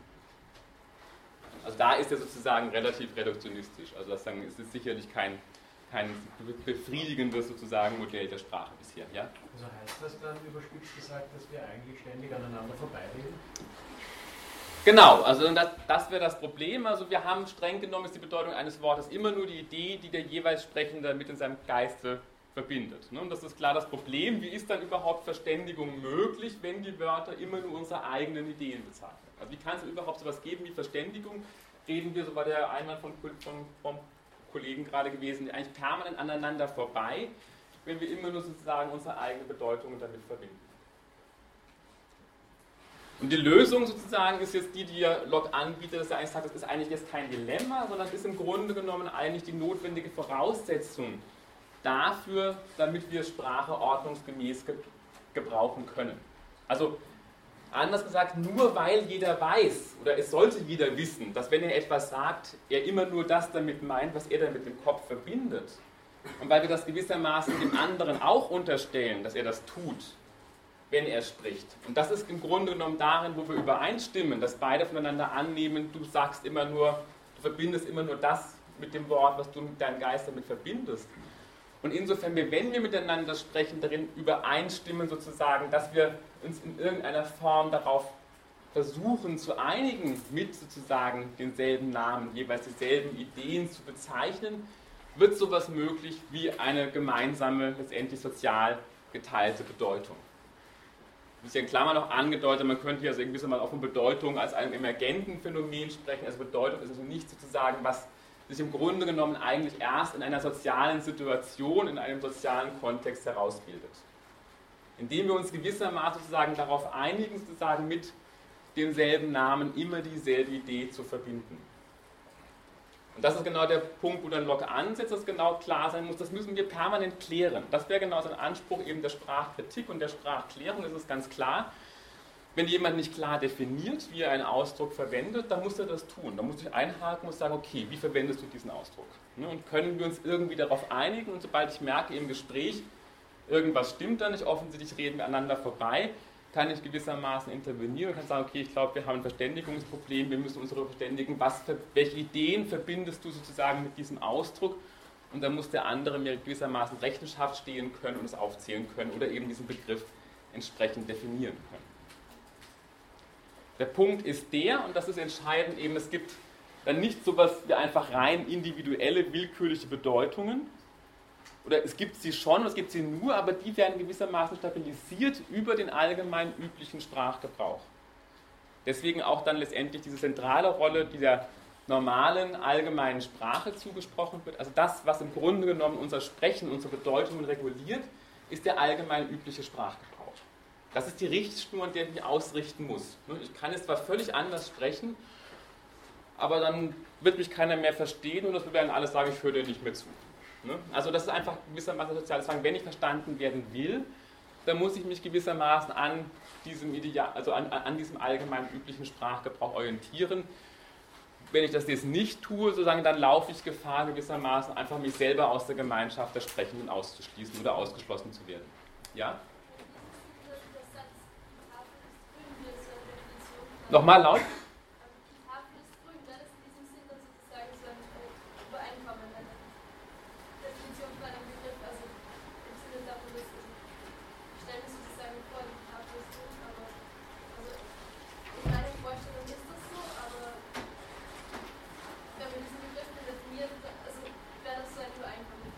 Genau, und das wäre genauso übereinkommen, darauf geht Locke auch ein. Also klar sagt er natürlich, dass jetzt ein Kind zum Beispiel mit Gold was ganz anderes verbindet als der Chemiker. Ne? Wenn das Kind an Gold denkt, ist es irgendwas Glänzendes. Wenn, der, ähm, wenn wir an Gold denken, ist es ein sehr wertvolles, irgendwie schweres Metall. Und wenn ein Chemiker an Gold denkt, dann hat er noch irgendwie vielleicht die, die, ähm, die, Elektronen, ja genau, wie heißt das dann im Periodensystem, die Periodenzahl irgendwie im Kopf und weiß man irgendwie dazu die chemischen Eigenschaften. Trotzdem können wir uns alle in einem ganz bestimmten Kontext sozusagen ganz gut darüber verständigen, ne, weil wir jeweils wissen, wenn das Kind Gold sagt, weiß ich ja genau, du verbindest in deinem Kopf nur das, was du darunter verstehst. Ne, ich verstehe was anderes darunter, wir können uns in dem Kontext darauf verständigen. Ne, wenn also das Kind jetzt sagt, hier dieser, dieser Rand, der ist Silber, dann sage ich, ja, der ist Silber. Weil ich weiß, okay, wir vereinigen uns jetzt für den Zweck darauf, dass wir sagen, hier die silberne Farbe mit gemeint ist. Wenn ich aber jetzt in einem Möbelgeschäft bin und will also jetzt irgendwie unterschiedliche Grüntöne mir anschauen, um mein Wohnzimmer irgendwie nett einzurichten, ne, dann ist klar, dass ich dann sage, wenn diese Farbpalette ist grün, dann wird das irgendwie nicht reichen dafür, sozusagen dann ein Modedesigner wird da sehr viel unterschiedlichere Wörter haben, um das ausdifferenzieren zu können. Ja? Er expliziert den Ausdruck Vorstellung. Nochmal? Er expliziert ja den Ausdruck Vorstellung nie, aber es sind Vorstellungen für ihn, ähm, also Ideen, sagt er. Ja. Also Phänomene, Phänomene die, die man irgendwie im Geiste sieht, oder, oder weil er, wenn er Ideen sagt, ist das ja was ganz anderes, die können schon, also vor, die sind ja nicht vorsprachlich. Da kommen wir gleich drauf zu sprechen. Also für ihn sozusagen er spricht immer von Ideen und dann wird dann später, werden wir später den Unterschied machen zwischen nominalen Wesenheiten und realen Wesenheiten. Er wird einfach sagen, wir haben immer nur nominale Wesenheiten, also immer nur sozusagen das gewissermaßen im Kopf, was wir auch letztendlich sozusagen mit bestimmten Namen verbinden.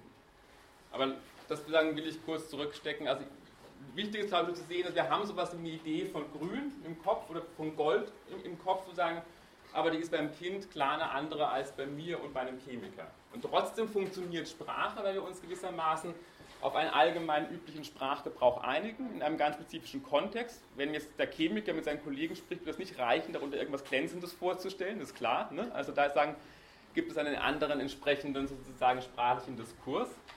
Ähm, und spannend bleibt aber auch hier einfach der Punkt, also natürlich ist trotzdem diese Verbindung, darauf beharrt Locke, zwischen Wort und Idee, ist arbiträr, sie ist willkürlich, aber genau insofern nämlich Sprache eine soziale Institution darstellt, ist sie durchaus sozusagen stabil und nur bedingt veränderbar. Zwar kann sich Sprache verändern, das ist ganz klar, aber das geschieht immer nur relativ langsam. Insofern nämlich genau Sprache eine soziale Institution ist und ich nicht einfach sagen kann, ich verwende jetzt ein Wort anders, als ihr das tut. Ja? Eine kurze Frage noch. Also eigentlich diese Einigung darauf, auf diese, diese Bedeutung und was derjenige darunter versteht, ist eigentlich etwas Vorsprachliches, oder? Also dass uns eigentlich eine, das ist eine Voraussetzung, wie man überhaupt Sprache erlernen kann. Das muss man das annehmen, oder nehmen wir schon an, oder? Aber das tun wir ja immer in der Sprache und durch die Sprache. Aber sagen wir jetzt, wenn jemand eine Sprache lernt, oder wenn Ja. keine Ahnung. Also das ist praktisch nur für Wesen möglich, die sich praktisch, denen das wichtig ist, oder sich darauf einlassen. Also man könnte jetzt nicht, sagen wir so, diese soziale Komponente ist eigentlich eine, eine Voraussetzung für Sprache, oder?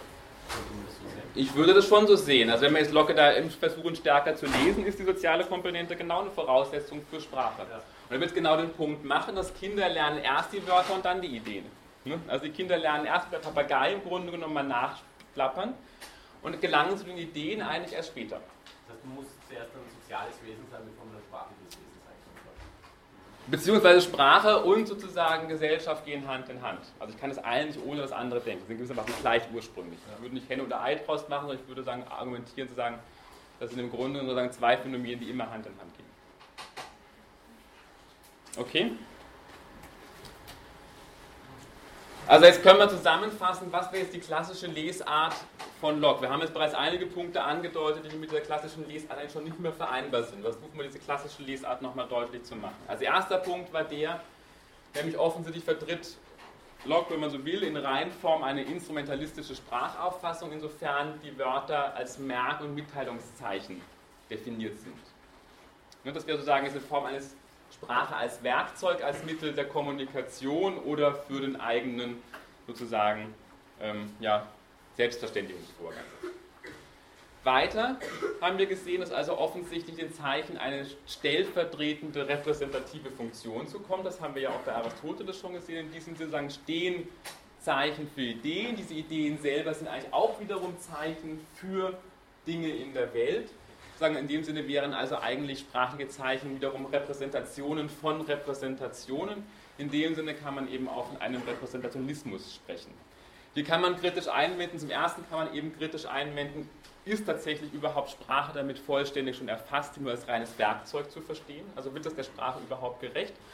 Beim zweiten kann man einwenden, reicht das tatsächlich hin, Sprache oder sprachliche Zeichen einfach nur als eine zweirelationale oder als eine, eine zweistellige Relation aufzufassen, etwas steht für etwas anderes. Also nämlich genau das Problem der ganzen Syntax natürlich, was wir wieder mal hier ganz offensichtlich vernachlässigt haben unter der Grammatik. Also reicht das aus, einfach nur sagen Wörter genau in dieser zweistelligen Relation aufzufassen oder gehört da nicht noch wesentlich mehr dazu tatsächlich? Der dritte Punkt wäre eine intentionalistische Sprachkonzeption, insofern genau sozusagen ein Ausdruck nur dann Bedeutung haben kann, insofern der Sprecher sowas vollzieht, gewissermaßen wie einen ja, inneren Setzungs- oder bedeutungssetzenden Akt. Und das schließt dann genau an die Frage an, die Sie vorher nämlich gesagt haben, dass im Grunde genommen natürlich eigentlich diese Position mit dem Papageienbeispiel ist das sehr eindeutig, wenn wir aber jetzt, wie ich das gerade auch schon angedeutet habe, Locke ein bisschen anders verstehen, gerade von der sozialen Komponente ausgehen, dann stellt sich natürlich die Frage, ob denn tatsächlich sozusagen sowas möglich ist, wie ein erster nicht zeichenvermittelter Zugang zu den Dingen, der dann sozusagen zeichenvermittelt wird.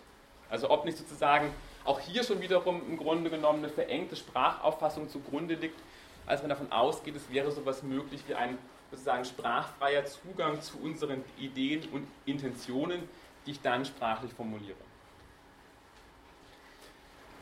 Vierter wichtiger Punkt, und das macht das genau eben zu einer Namenstheorie der Bedeutung, aber das ist also offensichtlich sicherlich die größte Schwäche dieser Theorie, dass nämlich sprachliche Ausdrücke einfach so behandelt werden, als wären es Namen. Ne? Und natürlich ist irgendwie auch klar, das haut überhaupt nicht hin. Ne? Was machen wir einfach mit, ähm, selbst Verben werden nicht berücksichtigt, was machen wir mit Adjektiven, was machen wir auch mit Präpositionen oder mit ganzen sozusagen syntaktischen Wörtern in der Sprache. Also klar ist, wenn wir von der Namenstheorie der Bedeutung sprechen, ist, dass so getan wird, als könnte ich Sprache rein semantisch beschreiben. Und das, was wir als sozusagen die grammatische, syntak syntak ja, syntaktische Dimension der Sprache auffassen würden, wird im Grunde genommen völlig vernachlässigt. Und der letzte Punkt ist der genau, und das sozusagen geht auch Hand in Hand mit dieser Namenstheorie der Bedeutung. Wenn ich so eine wirklich knallharte Namenstheorie der Bedeutung vertrete, dann wird so getan, als würden eigentlich Wörter unabhängig voneinander bedeuten. Ne? Dann könnte ich genau einfach mich über Gold verständigen und das wäre überhaupt nicht irgendwie situativ gebunden und gar nicht daran gebunden, dass ich von grün oder blau oder auch Farben natürlich nur immer sozusagen in Abgrenzung zu anderen Farben sprechen kann. Das heißt also, da tue ich so, als gäbe es so etwas wie einen semantischen Atomismus, als würden eben jedes Wort im Grunde genommen für sich bedeuten. Und auch hier natürlich ist klar, so eine Lesart oder sagen so eine Position natürlich eine relativ verengte Auffassung von Sprache jeweils schon immer impliziert. Dazu Fragen? Aber diese Begriffe, die ich jetzt genannt habe, sind relativ wichtig. Also weil das im Grunde genommen sagen, diese Positionen sind, oder wenn man jetzt also versucht, auch unterschiedliche Konzeptionen innerhalb der Sprachphilosophie sagen, in irgendeiner Form versucht zu klassifizieren, dann sind das im Grunde genommen wichtige Begriffe, um zu gucken, sagen, finden da ganz spezifische Verengungen statt oder nicht. Gut, dann präsentiere ich Ihnen sozusagen jetzt eine andere Lesart. Ich habe das gerade schon angedeutet, nämlich sozusagen eine eher eine Lesart, die versucht, den Log etwas stärker zu machen. Also all diese Kritikpunkte, die ich gerade genannt habe mit dieser Namenstheorie der Bedeutung, ob die denn tatsächlich so zutreffen, wäre die Frage. Muss ich ganz kurz zurückgreifen auf die Konzeption von Locke und er macht einen Unterschied. Er macht einen Unterschied zwischen realen und sogenannten nominalen Wesenheiten. Die realen Wesenheiten, das ist vielleicht so ungefähr das, was man mit Kant als Ding an sich bezeichnen könnte. Ne? Eines Gegenstandes, das ist seine innere Beschaffenheit und Locke argumentiert, die ist eigentlich für uns unerkennbar. Also darüber können wir nichts wissen. Ne? Es gibt sowas, also deswegen habe ich gerade Dinge an sich genannt, also sagen, das reale Wesen der Dinge, das ist für uns letztendlich nicht erkennbar. Was für uns tatsächlich erkennbar ist und zugänglich ist, das sind allein die nominalen Wesenheiten. Diese nominalen Wesenheiten, das ist im Grunde genommen nichts anderes sozusagen als sozusagen die Wesenheit, die der Verstand gebildet hat, also die Zusammenstellung aus Ideen im Verstand, diese bereits gewissermaßen menschliche Konstrukte, die dann mit einem Namen versehen werden. Also das Beispiel, das auch bei Locke ganz prominent immer wieder sozusagen zur Sprache kommt, ist sozusagen der Begriff oder Name Mensch selbst. Und er argumentiert also, dass offensichtlich kennen wir die reale Wesenheit des Menschen überhaupt nicht, sonst würden sie ständig darüber streiten, was noch Mensch ist und was nicht mehr. Sondern er argumentiert, also auch hier kennen wir eigentlich von den Menschen nur die reale Wesenheit, also nur die, nur die nominale Wesenheit sozusagen. Und das ist im Grunde genommen eine, wie er das argumentiert, eine unsichere und wechselnde Zusammenstellung von einfachen Ideen. Und insofern zu sagen, ist Mensch im Grunde genommen ein Ausdruck der keine sozusagen, ne, wir können auf eine Essenz des Menschseins verweisen, sondern er würde argumentieren, im Grunde genommen ist das, was unter Mensch verstanden wird, durchaus historisch, individuell, kulturell sehr, sehr variabel. Und sagen, das Wesen des Menschen selber, das können wir überhaupt nicht erfassen. Ja, bitte? Hängen die beiden irgendwie zusammen? Wie die beiden? Die reale und die nominale? Na klar, also irgendwas von der realen Wesenheit beim Menschen wird schon in die Nominale mit hineinfließen. Aber wirklich erkennen können wir die reale nicht. Klar sind die nominalen Wesenheiten irgendwie von den realen hergenommen. Ne? Also sagen, bestimmte Eigenschaften nehmen wir von den realen Wesenheiten her. Aber gänzlich erfassen können wir die realen Wesenheiten nicht. Sondern was wir haben, ist im Grunde genommen immer nur eine sozusagen willkürliche Zusammenstellung, sozusagen, die die Menschen jeweils vornehmen, das verstehen wir unter Mensch. Ne? Irgendwie, also klassische Auffassung zu der Zeit, wo Locke gelebt hat, das war jemand, der weiß ist, Europäer, ne? Mann und so weiter und so fort. Ne? Also Locke, das kommt hinzu, der knüpft natürlich an an diesen ganzen Diskurs sozusagen eben auch des, ähm, des Kolonialismus, also sagen viele seiner Beispiele stammen sozusagen aus diesem kolonialen Diskurs, wo genau um diese Frage geht, sind es eigentlich noch Menschen oder nicht. Das heißt, und das ist der entscheidende Punkt, jetzt sind wir wieder hier bei dieser, bei dieser Geschichte bei dem Aristoteles, dass natürlich ist diese Position, die Aristoteles vertritt, von Locke zurückgewiesen wird. Also genau diese Position ist anzunehmen, dass die Idee eine Art Ähnlichkeitsbeziehung hätte zu den Dingen, die weist Locke in dieser engen Form zurück und argumentiert, also sagen, im Grunde genommen sozusagen ist das sozusagen, was wir eigentlich haben, ist nicht länger eine Widerspiegelung sozusagen des Gegenstandes, eine Art Abbild, sondern nichts anderes als letztendlich eben ein menschliches Konstrukt. Also was wir hier sozusagen als Ideen schon haben im Kopf sozusagen, hat zwar natürlich eine gewisse Ähnlichkeit mit dem in der Welt, aber es ist trotzdem immer schon eher selektiv, als tatsächlich in dem Sinne sozusagen eine Abbildbeziehung zu betrachten. Insofern auch genau hier würde eben jetzt Locke sagen, das eben ist die Idee, die ist bei jedem Menschen anders. Ne? Das war ja noch sozusagen das Kriterium für Aristoteles gewesen, zu sagen, also aber die Ideen, die sind bei allen Menschen die gleichen. Ne? Hier geht Locke so weit zu sagen, nee, die Ideen sind bei jedem Menschen anders und die sind auch nach Kultur und historischen Bedingungen jeweils variabel.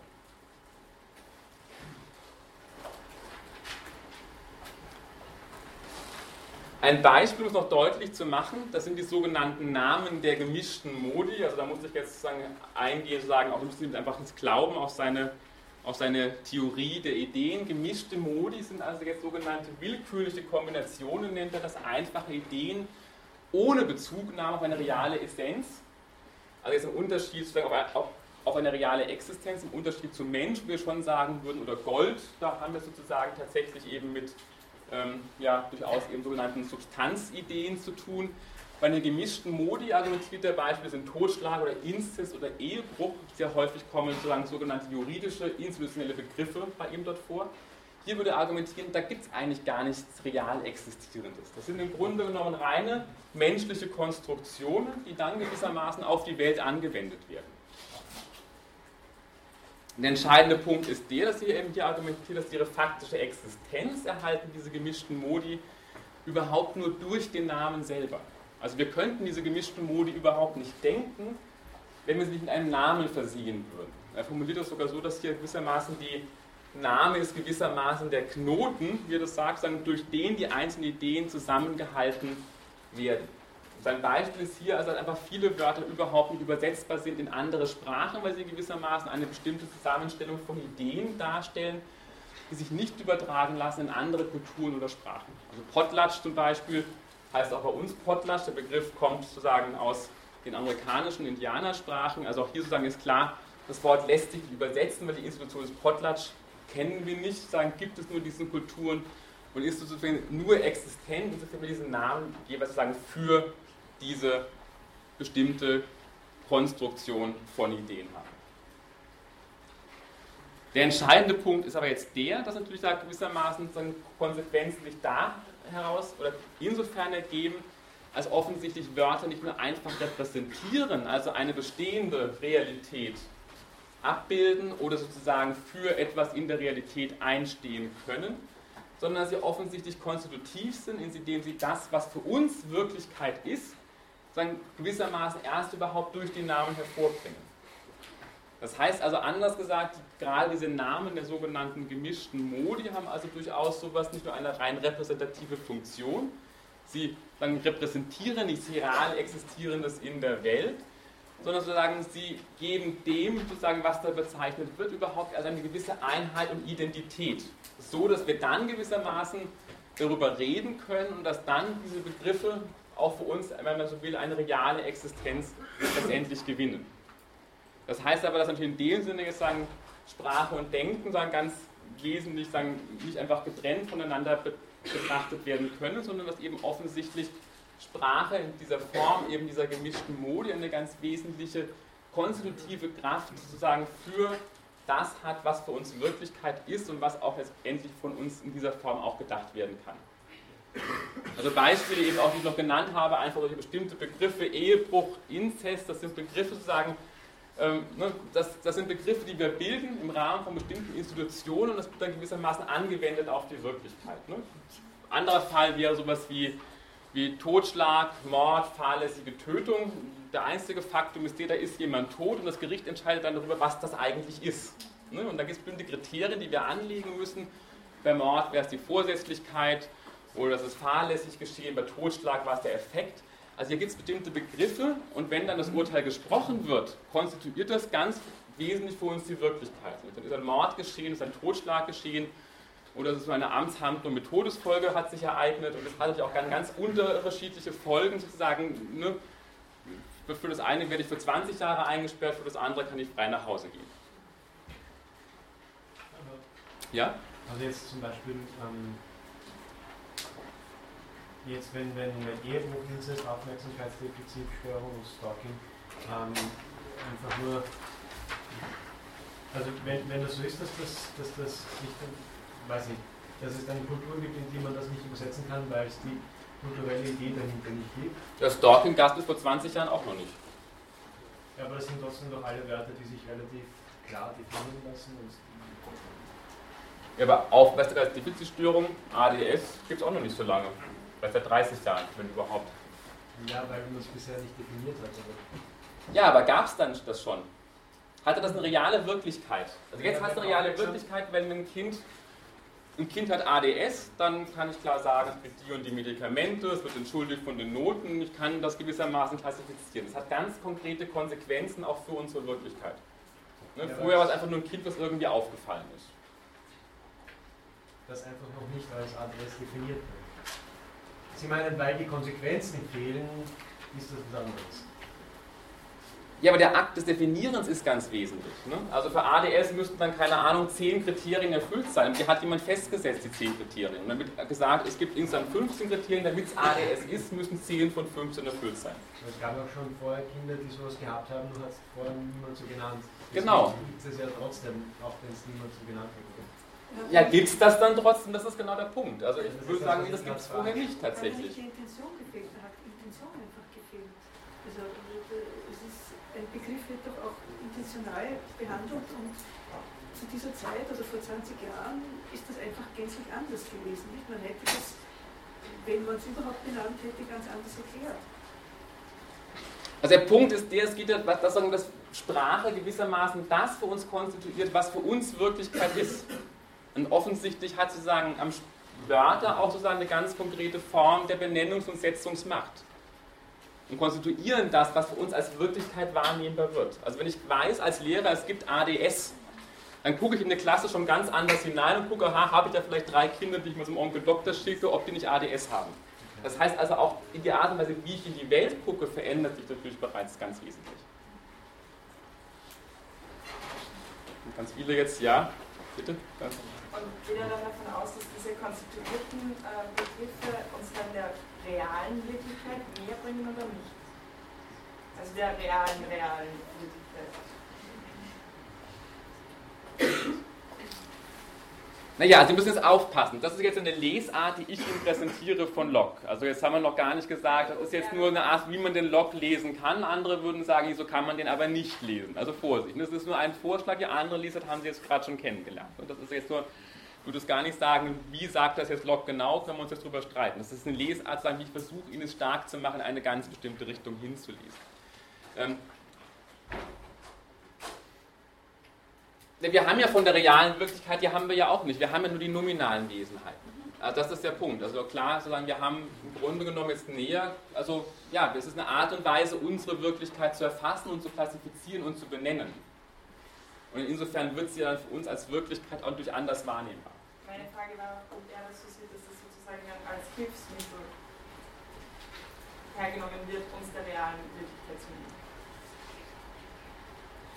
Aber ich davon nähern können wir hier nicht sprechen, weil tatsächlich ja eben einfach nur klar wird, dass in Wirklichkeit nicht mehr dasselbe ist für die einen wie für die anderen. Ne? Also die einen haben Potlatch, die anderen nicht. Das ist einfach eine andere Wirklichkeit dann.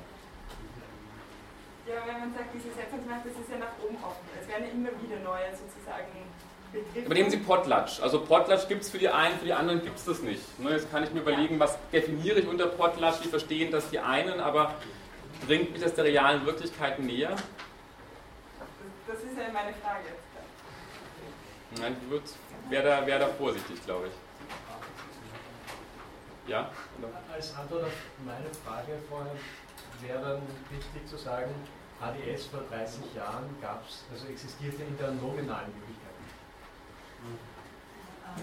Ja, aber existiert es als Ding an sich, ist die Frage. Das ne? wir nicht, weil wir es nicht herausfinden können. Aber, aber wir können jetzt schon sagen, es existiert nicht, weil alle Klassifikationen von Krankheiten immer sozusagen Definitionsangelegenheiten sind. Da gibt es ICDS-10 oder wie das jetzt irgendwie heißt. Das ist also ein dickes Buch irgendwie, wo drin steht, wie Krankheiten klassifiziert werden. Ja, also Ne? Also es ist schwierig, es sind einfach Definitionen, die verändern sich auch und man ist abgekommen, manche Krankheitsbilder hat man fallen lassen, andere hat man neu erfunden und so weiter und so fort. Also bestimmte Krankheiten, die wir früher genannt haben, gibt es ja heute nicht mehr. Ne? Also denken Sie an die ganzen, eben Hysterie wäre so ein Fall. Ne? Also es gibt einfach bestimmte Kranken, gibt es nicht mehr. Ne? Jemand ist nervenkrank oder was weiß ich, oder Blutsturz. Ne? Also typisch, wenn jemand gestorben ist vor 200 Jahren, immer ein Blutsturz. Ja? Das war aber alles mögliche Blutsturz. Ne? Also, also ähm, das heißt, diese Krankheiten gibt es überhaupt nicht mehr, da ist irgendwo Blut rausgekommen, das heißt, es ist ein Blutsturz gestorben. Ja, machen wir. Ja? Okay. Äh, aber ich mein, wenn ich jetzt so daran denke, dass man von den Einzeldingen zu den Verallgemeinerungen geht, das ist glaube ich noch Aristoteles gesehen hat, oder? Und diese Abstrahierung, würde das dann umgekehrt heißen, dass ich, wenn ich jetzt einem allgemeinen Ding einen speziellen Namen gebe, dass es für mich einen, einen, einen, eigenen Wert bekommt, dass es praktisch einen, individuell, einen individuellen Wert bekommt, eine individuelle Identität? Das ist mir jetzt zu speziell. Ich, ich mache kurz ich, ich, muss jetzt kurz abschneiden, leider dürfte mich hinterher fragen. Ich mache jetzt kurz nur so eine Zusammenfassung dessen, was ich hier präsentiert habe, dann machen wir hier an der Stelle Schluss. Also nur noch mal kurz das deutlich zu machen, sozusagen jetzt, wie ich locker auch lesen kann. Das war jetzt nur als Gegenmodell nochmal eine andere Lesart stark zu machen. Also jetzt klar wäre die, also, also offensichtlich in der zweiten Lesart Sprache stark gemacht als soziale Institution. Das heißt also eben die individuellen Bedeutungen werden ganz konkret sozusagen, im Grunde genommen sozusagen im konkreten Gebrauch der Sprache ausgehandelt. Das heißt also in, dieser, in diesem Sinne sozusagen könnte man eigentlich die Glocke genau diesen Vorwurf eines semantischen Atomismus nicht mehr machen. Ne? Weil klar wird also hier sagen, dann würde dieses Modell eben eines semantischen Atomismus genau nicht mehr zutreffen.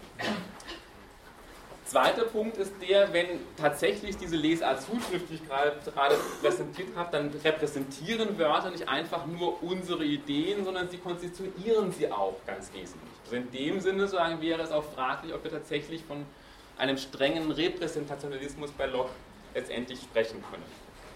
Und der dritte Punkt ist der, offensichtlich ist unser geistiger Bezug auf die Welt immer sozusagen schon vermittelt durch die nominalen Wesenheiten und nicht, wir haben keinen Zugang zu den realen Wesenheiten. Das heißt aber, insofern er immer schon durch die nominalen Wesenheiten vermittelt, ist es ja immer schon sprachlich vermittelt. Das heißt, es gibt in dem Sinne auch keinen unvermittelten sprachlichen Zugang zur Welt und in dem Sinne würde natürlich auch sozusagen die Position sagen, nicht haltbar sein, dass wir sagen können, Locke sozusagen kommt sowas zu wie ein Intentionalismus, der genau nämlich voraussetzen würde, ich hätte so einen sprachfreien Zugang sagen, zu den Dingen und Sprache käme dann gewissermaßen erst nachträglich hinzu. Okay, wir machen hier Schluss, dann nächste Woche nochmal kurz den Leitenden und vielen Dank für die Aufmerksamkeit und die Diskussion.